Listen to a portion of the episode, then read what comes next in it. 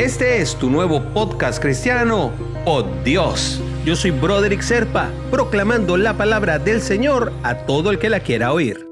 El devocional del día de hoy nos lleva hasta la carta a los Efesios, capítulo 3, versículos 16 y 17a. Le pido que, por medio del Espíritu y con el poder que procede de sus gloriosas riquezas, los fortalezca a ustedes en lo íntimo de su ser, para que por fe Cristo habite en sus corazones. Esta es una oración que hace Pablo hasta los Efesios y él sabe que la oración es una herramienta eficaz para conversar con el Padre.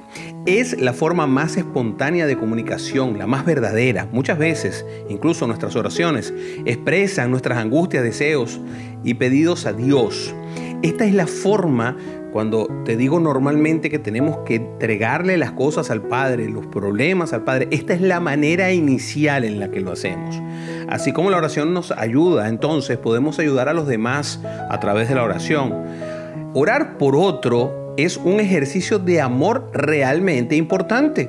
Cuando oramos por nuestros hermanos, estamos dejando de lado nuestros propios deseos para fijar nuestra atención en los deseos y en la vida del otro.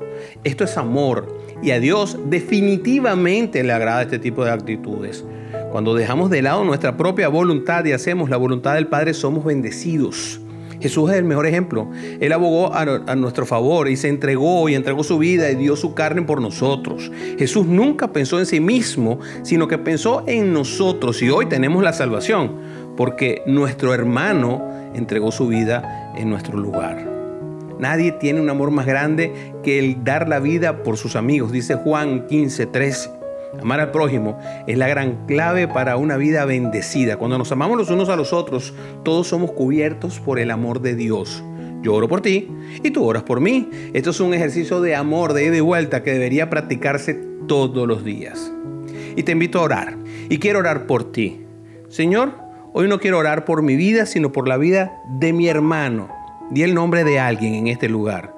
Derrama tu favor y bendice a mi hermano que está oyendo este devocional. Que la bendición en su vida sea un motivo de alegría y de alabanza para ti, Padre. Y te pido que su salud y que todo lo que le rodee esté en consonancia con tu plan, Padre. Y te lo pido en nombre de Jesús, mi mejor amigo.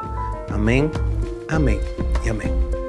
Si quieres recibir por Dios directamente en tu WhatsApp, simplemente comunícate por esa misma vía por WhatsApp al 904-274-3131. Te lo enviaré todos los días.